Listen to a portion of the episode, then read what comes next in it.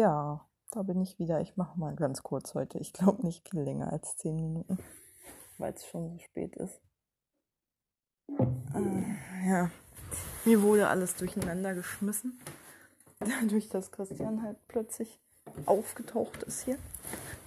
Mm, ja, und ich hatte ein fürchterlich großes Lesepensum von fünf Newslettern und ähm, zwei Podcasts. Eigentlich wollte ich noch mein Bibliotheksbuch heute zu Ende lesen, dann habe ich noch meine Russisch-Lektion machen müssen und ähm, Neuronation. Ja, war ein bisschen viel heute. Ähm, ja. Ich habe gerade was total Komisches erlebt. Mein Handy hat sich wegen angeblicher Inaktivität selbst gesperrt, während ich es benutzt habe. Sehr interessant auf jeden Fall. Also alle Achtung. Ich glaube, ich habe mir einen gewaltigen Virus eingefangen. Sowas Seltsames ist mir noch nie passiert. Außer mit vollkommen verwirrten Handys natürlich. Das war wirklich die mit Abstand seltsamste Meldung, die ich je bekommen habe. Auf diesem Handy. Oh je. Jetzt gucke ich mal kurz bei PayPal rein. Da irgendwelche Bananen. Irgendwelche nicht erklärbaren ähm, Transaktionen auftauchen. Zum Glück nicht. Bin ich schon mal erleichtert. So. Heute war der Tag ohnehin nicht ganz leicht, weil, das muss ich einfach festhalten, meine Nachbarin ist auf die wunderbare Idee gekommen, morgens um zwei mit ihrem Freund, der eine durchdringende Baritonstimme besitzt, in den Hausflur zu gehen und dort am Fenster zu rauchen, ein winziges Fenster und hinterher stinkt es dann noch tagelang nach Rauch dabei den Hund mitzunehmen, der bei allen möglichen Anlässen einfach anfängt zu bellen. Wir haben ja einen Altbau hier, ne? Also wir haben auch keine Auslegware oder Teppich im Flur. Man kann sich vorstellen, was das mit der Akustik macht. Also wirklich alles halt da einfach sehr. Und nach einer halben Stunde, nachdem sie sich schön unterhalten haben, hm, die Nacht war übrigens auch nicht besonders kalt, 16 Grad oder so. Die hätten ruhig schön rausgehen können, wenn sie es unbedingt gewollt hätten. Aber nein, ähm, bin ich dann im Nachthemd und mit Glatze ähm, zur Wohnungstür gegangen und habe den beiden mal erzählt, was ich von der Aktion halte. Und dann äh, gipfelte der Dialog in der unfassbar intelligenten Bemerkung meiner Nachbarin, ja, was sollen wir denn jetzt tun? das war echt der Lieblingspart, mein Lieblingspart in dem Dialog. Ja, was sollen wir denn jetzt tun? Geil. Wirklich. Ganz großes Kino. Und ähm, ja, ich habe ihnen daraufhin gesagt, was jeder Mensch mit gesundem Menschenverstand ohnehin schon logisch geschlussfolgert hätte, nämlich vielleicht einfach mal aus dem Hausflur gehen, wenn man sich unterhalten will und einen ständig bellenden Hund dabei hat, wenn es fast halb drei ist, während die Nachbarn auf der gleichen Etage im Übrigen ein drei Monate altes Kind haben. Das habe ich nicht erwähnt und im Übrigen ist Rauchen im Hausflur eh garantiert verboten. Das habe ich auch nicht erwähnt. Ähm, ja, scheiß drauf auf verbotener. Ich habe einfach keinen Bock, dass hier überall Zigarettenqualm durch unsere eigentlich Nichtraucherwohnung zieht, weil das dringt halt überall durch, erfahrungsgemäß. Auch darauf habe ich überhaupt keinen Bock, zumal man wirklich nur seinen Arsch einfach mal zwei Meter weiter bewegen muss damit man in Ruhe draußen rauchen kann, ohne irgendjemanden damit zu nerven. Weil hier, weiß ich nicht, 20 Meter entfernt vom Haus steht eine Bank, die man jederzeit sich zurückziehen kann, wenn man unbedingt mal rauchen muss. Aber naja, manche Menschen wissen sowas einfach nicht. dass das, was sie tun, offensichtlich unfassbar rücksichtslos ist. Naja, dann geht die Geschichte einfach mal weiter damit, dass heute früh um 8 ein äh, Rasenmäher ähm, losging. Und zwar offensichtlich so ein, so ein großer, auf dem man sitzen kann, mit dem die Grünanlagenpflegefirma hier wirklich alles, was an Grünfläche in der Nähe ist, gemäht hat. Und das ist schon so einiges. Aber natürlich haben sie unmittelbar da angefangen, an dem Teil der Grünfläche, der am dichtesten an unserem Haus ist, so dass ich von quasi kriegsartigen Geräuschen aufgewacht bin. Ich habe am Anfang der Folge eine kleine akustische Impression des ähm, meines Höreindruckes hinterlassen. Ich weiß, das Mikro ist absolut schrottig. Ähm, das war der erste Moment, wo ich mir mal wünschte, professionelles Equipment zu haben, um einfach mal ein Mikro zu haben, das äh, nicht die Geräusche so stark verfremdet, dass man absolut nicht mehr raten kann, was es ist. Also ich würde es am liebsten einfach zum Raten freigeben. Ich muss auch gestehen, die Aufnahme ist tatsächlich mit offenem Fenster gemacht worden. Ich würde im Leben nie zu keiner Tages-, Jahres-, Nachtzeit auf die Idee kommen, hier mit offenem Fenster zu schlafen. Ähm, das ist, wie gesagt, eine akustische Impression. Dieses ähm, Dröhnen, das man am Anfang hört, das hört man hier übrigens auch gerne mal nachts um eins oder so.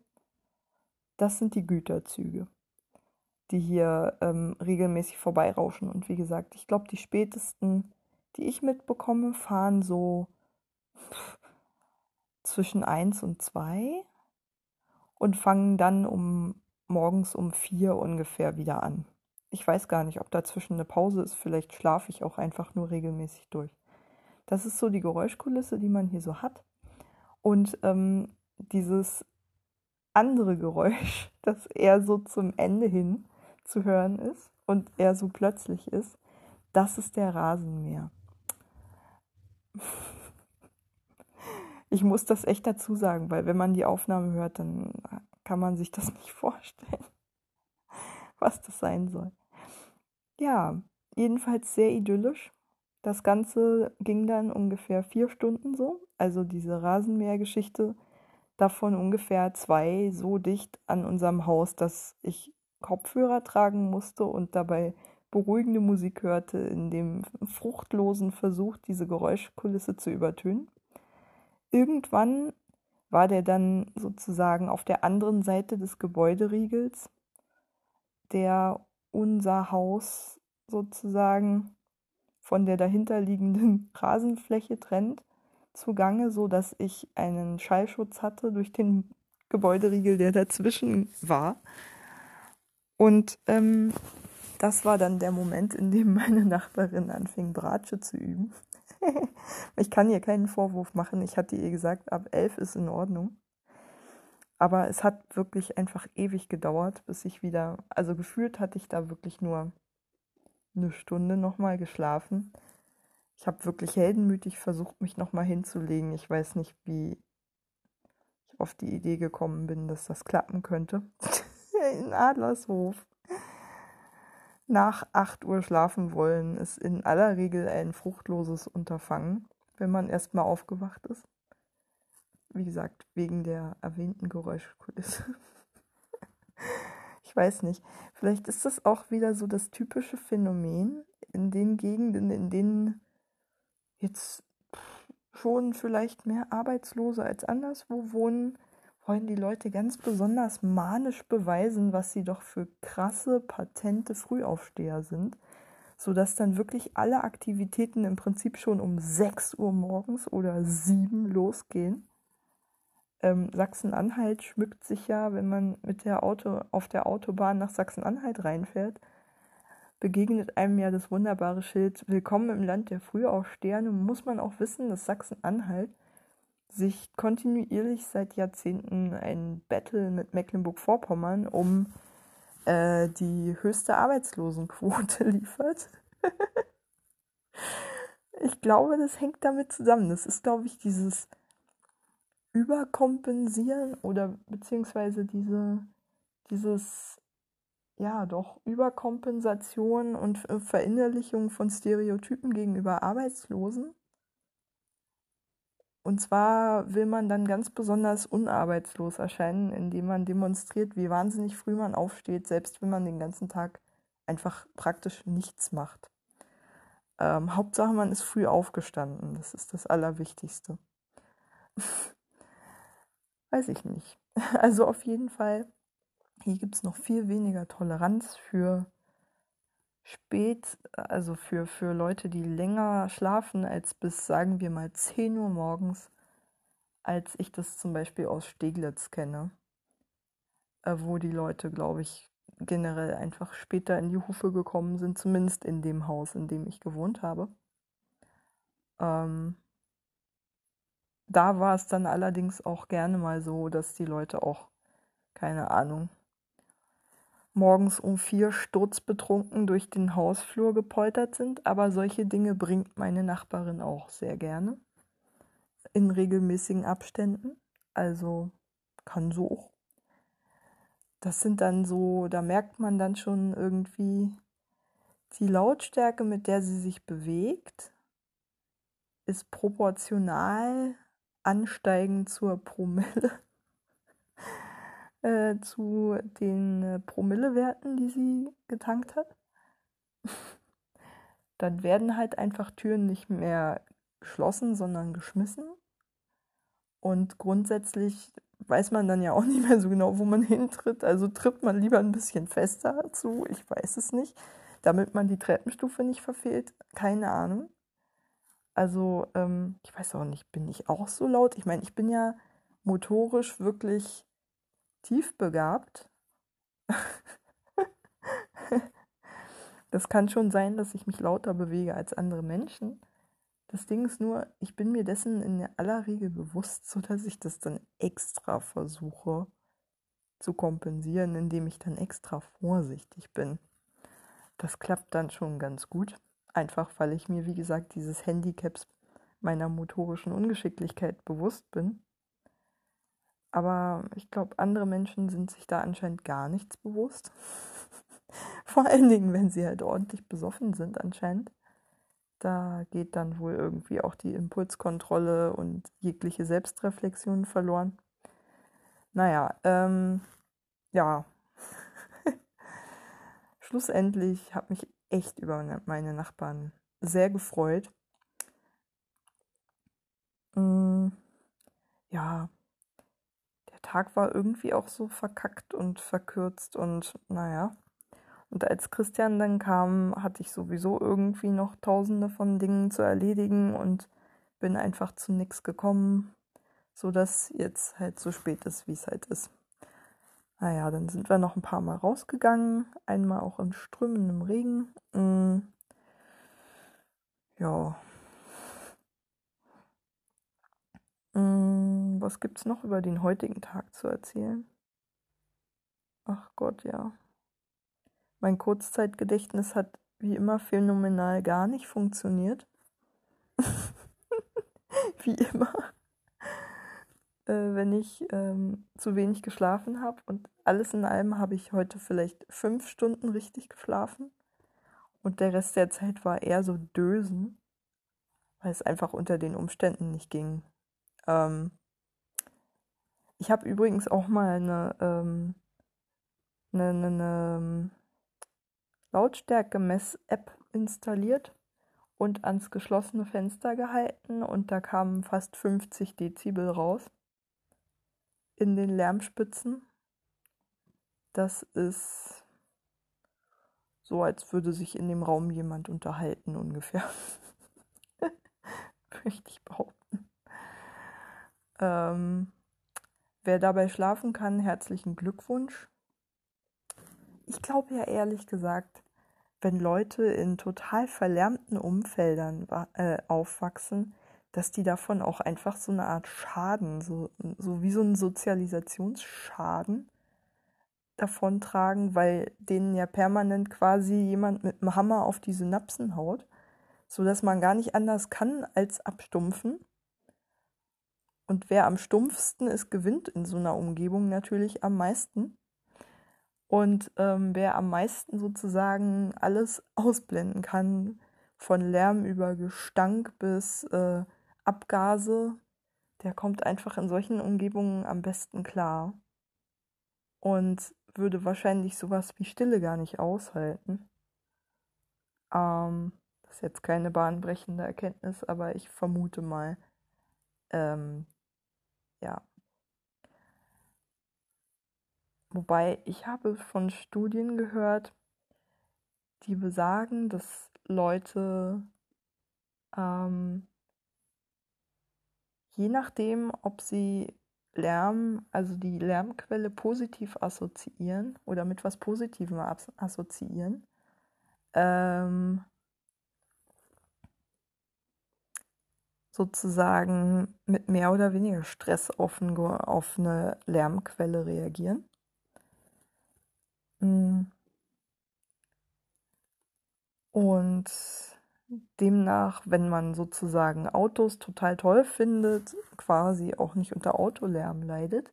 Es gibt allerdings auch andere Studien, die besagen,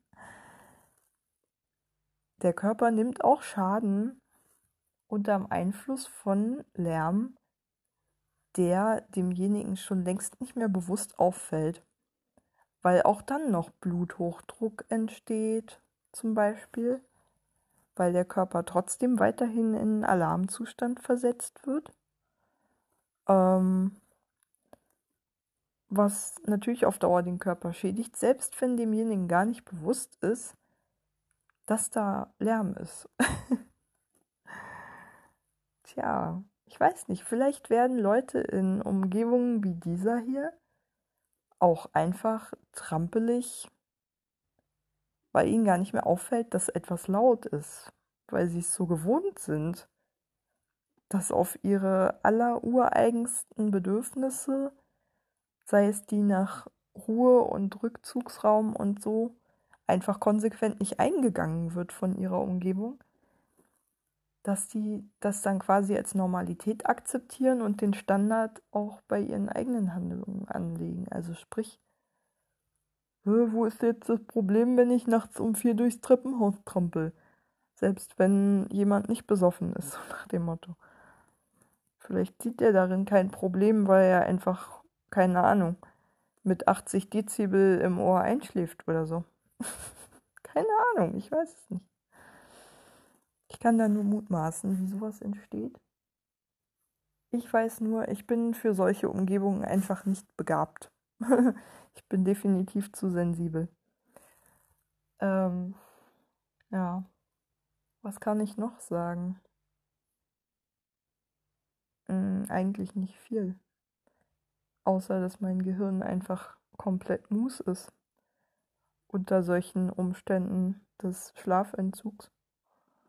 Und jetzt schon fast 1 Uhr ist und ich ganz bestimmt nicht schaffen werde, mein Bibliotheksbuch noch zu Ende zu lesen, obwohl ich schon fast 70 Prozent gelesen habe.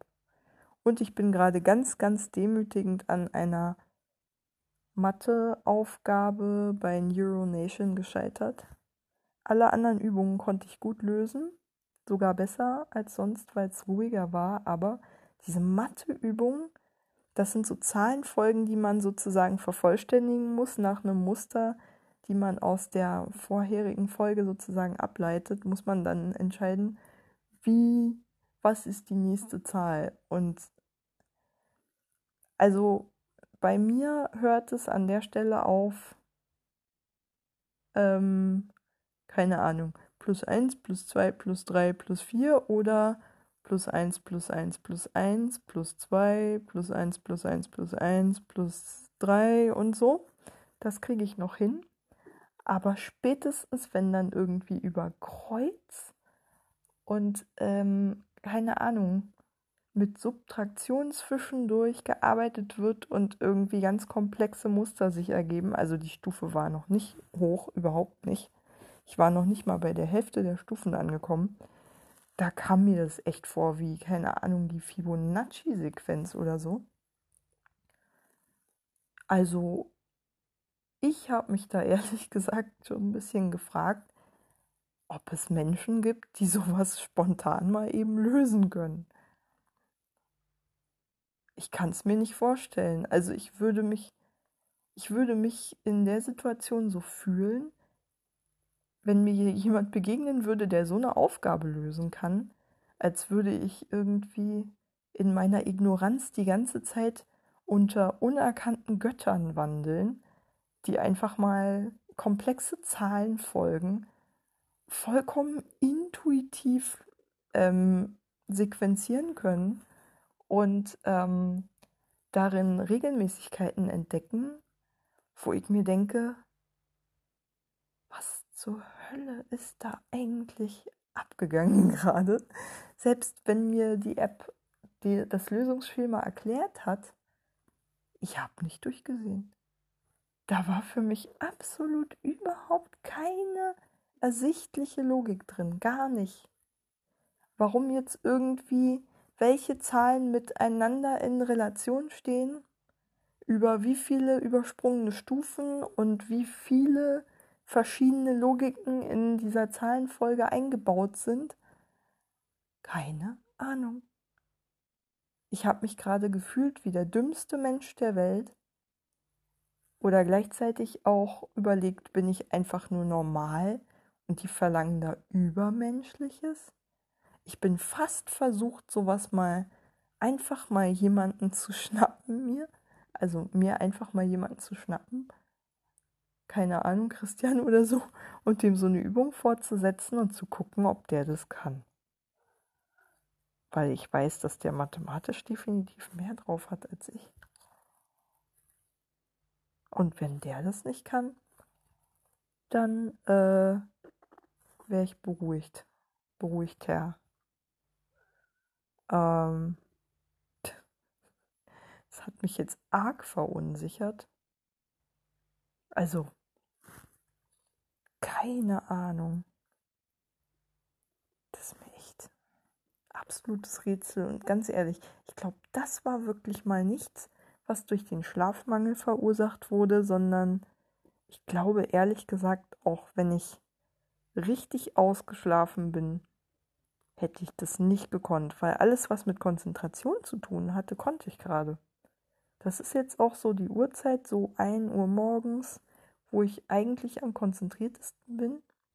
Und zwar aus dem einfachen Grund, das hat wirklich einen ganz einfachen Grund, weil es normalerweise eigentlich zu keinem Zeitpunkt stiller ist im Haus als dann und ich die minimale Dosis Ablenkung bekomme, dann bin ich immer am aufgewecktesten und am konzentriertesten.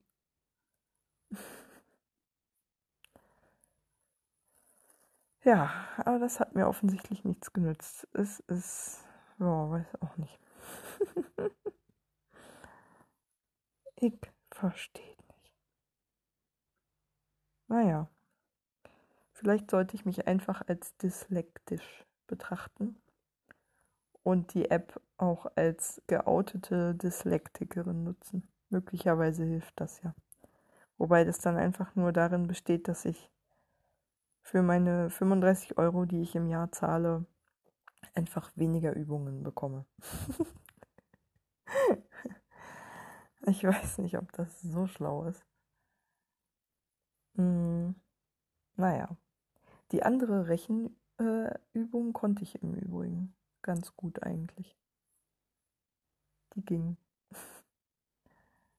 ja. Ich, ähm, ach ja, und dann hatte ich noch so lustige Momente.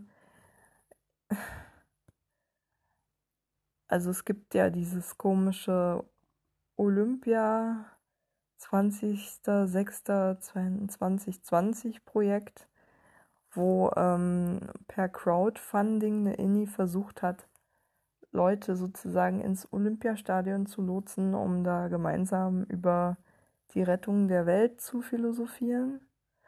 Und ähm, diese komische Kampagne, von der ich bis heute nicht so genau weiß, was die eigentlich soll und will, ähm, hat eine Homepage, auf der sie aus unerfindlichen Gründen über, keine Ahnung, Projekte abstimmen lässt, die ähm, von ihr finanziell mit einem Preisgeld belohnt werden sollen, sozusagen nach Publikumsvoting.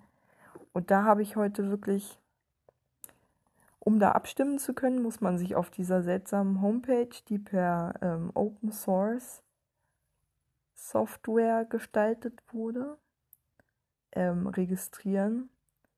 Und ich habe das unter zwei verschiedenen E-Mail-Adressen versucht und mir noch zweimal, also beim, beim ersten Mal über Android hat es einfach gar nicht funktioniert. Über Android kam einfach beim Registrierungsversuch sozusagen ein Seitenladefehler, der nicht angezeigt wurde, sondern die Seite blieb einfach leer. Ähm, über Windows 10 an meinem PC ging es dann immerhin so weit, dass ich bis zur, also dass ich die Registrierungsdaten abschicken konnte. Und ähm, dann auch quasi eigentlich eine, eine Registrierungsmail mit Zugangstralala Bestätigungslink bekommen hätte müssen.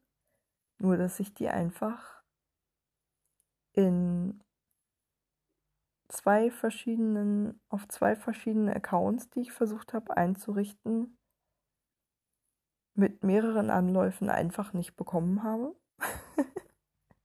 in, wen in wenigen Minuten erhalten Sie Ihre Registrierungs-E-Mail mit Bestätigungslink. War dann einfach, habe ich bis jetzt immer noch nicht bekommen, obwohl es fünf Stunden her ist. Und daran habe ich mich zum Beispiel auch eine Stunde aufgehalten. So wie übrigens auch heute Nacht schon mir einfach das Einschlafen dadurch vergällt wurde, dass das Buch, das ich lesen wollte, über auch ein Open Source Projekt, die Online-App, ähm, ausgeliehen worden war und die Online-App einfach mal ja, ähnlich gut funktionierte wie diese Open Source Webseite nämlich gar nicht. Ähm, die Online-App ähm, lädt im Moment die Startseite nicht. Man kann sich auch nicht einloggen, also man konnte sich nachts nicht einloggen, sodass ich auf die Homepage der Online gehen musste, um mir dort in dem schlecht funktionierenden, unintuitiv zu bedienenden Reader das Buch weiter durchzulesen, wobei ich natürlich in keinster Weise irgendwo ein Lesezeichen hinterlassen konnte, beziehungsweise natürlich nicht genau wusste, wo ich vorher war. Ich hatte mich ja schon irgendwie darauf verlassen, dass ich das Buch beim nächsten Mal mit der App wieder öffnen kann, aber wenn die App nun mal nicht öffnet, dann passiert halt auch nichts. Ähm,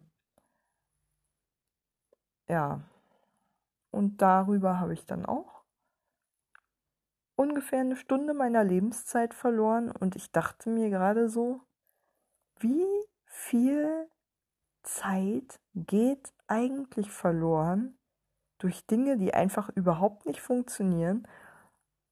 Und zwar ganz besonders im Softwarebereich. Ich habe das Gefühl, Deutschland ist ein Land, in dem alles, was Open Source ist, oder ich weiß nicht, ob das Open Source grundsätzlich ist, einfach überhaupt keine Wertschätzung erfolgt, keinerlei Qualitätskontrolle unterliegt und einfach räudig schlecht funktioniert.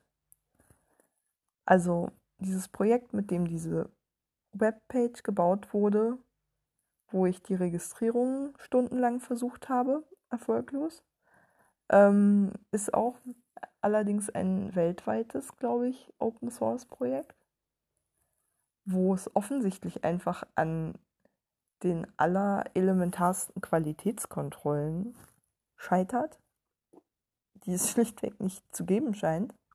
Sonst würde man solche Fehler garantiert einfach mal nicht bringen. Dass Registrierungslinks nicht verschickt werden. Das ist nun wirklich ein ganz elementarer Programmierfehler im Seitenaufbau. Ich weiß gar nicht mehr genau, ob das PHP oder CSS ist, was da hängt, aber auf jeden Fall würde man bei einem kommerziellen Anbieter eine Homepage in Auftrag geben oder kaufen oder auch nur, keine Ahnung, auf deren Server ähm, hosten lassen und dann halt mit eigenem Content befüllen, äh, wie meinetwegen über Jimdo oder so, das würde nie im Leben passieren. Niemals. Und da dachte ich mir so, also so vergrault man Leute wirklich von diesen eigentlich guten Open Source Projekten. Wie ja die Online eigentlich auch ein total guter Grundgedanke ist. Oder der, der Online eigentlich ein total guter Grundgedanke zugrunde liegt. Ähm, Gedanke zugrunde liegt. Nämlich, dass Menschen digital auf Bücher zugreifen können sollten.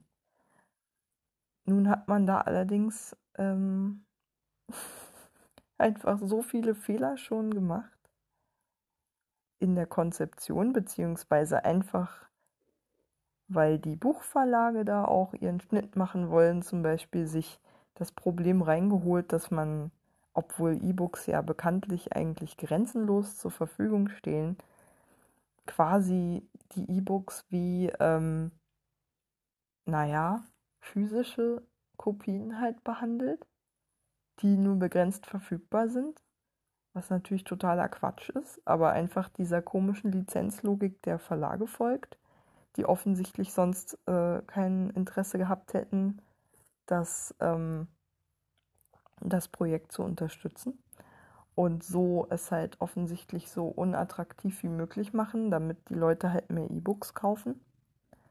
Aber das ist so furchtbar schade, weil damit einfach Leuten ein Recht auf Bildung und auf Kultur im Prinzip vorenthalten wird und mal wieder nur vom Geldbeutel abhängig gemacht wird, wenn alles, was man hat, um äh, E-Books ausleihen zu können, einfach diese App ist, bei der zu 90 Prozent einfach seit den zwei Jahren, die ich sie nutze, ganz, ganz häufig auf diversen Geräten, quer über alle Betriebssysteme hinweg und über alle Android-Stadien, ähm, ganz, also meistens nicht mal der Login funktioniert, geschweige denn die Startseite lädt, geschweige denn E-Books runtergeladen werden, wenn man sie laden will. Also das ist echt in den zwei Jahren, die ich diese App genutzt habe, ehrlich gesagt eher die Ausnahme als die Regel gewesen, dass es funktioniert hat. Und so schlecht wie jetzt funktioniert sie, glaube ich, seit ungefähr, naja, einem halben Jahr oder so. Zwischendurch war sie für alle Telekom-Kunden mit einem bestimmten Speedport-Router auch gar nicht zugänglich. Da war jetzt einfach mal komplettes Nutzerkontingent völlig ausgeschlossen, wie im Übrigen auch die Online steif und fest behauptet, dass nur Nutzer von Huawei-Handys Probleme hätten. Alle anderen Geräte, die Android 10 haben, haben angeblich keine Probleme, obwohl einfach die äh, Foren voll sind mit Berichten von anderen Handytypen quer durch alle Hersteller, die alle die gleichen Probleme haben. Es ist wirklich unfassbar schade, dass alles, was nichts kostet, in dieser Gesellschaft ganz offensichtlich nichts wert ist und auch genauso behandelt wird und wirklich nach Kräften unattraktiv gemacht wird, so ist noch der letzte und wohlmeinendste und idealistischste Nutzer irgendwann ein nervtes Handtuch wirft. Ganz ehrlich, ich benutze deswegen nur noch, also eigentlich fast nur noch, und wenn es sich irgendwie machen lässt, ähm, englischsprachige Alternativen, äh, wie Libby zum Beispiel, die diese ganzen Krankheiten einfach mal nicht haben. Und ähm, da funktioniert das plötzlich irgendwie. Da ist ein ganz anderes Nutzererlebnis, die sind viel intuitiver aufgebaut, da fängt es schon mal an.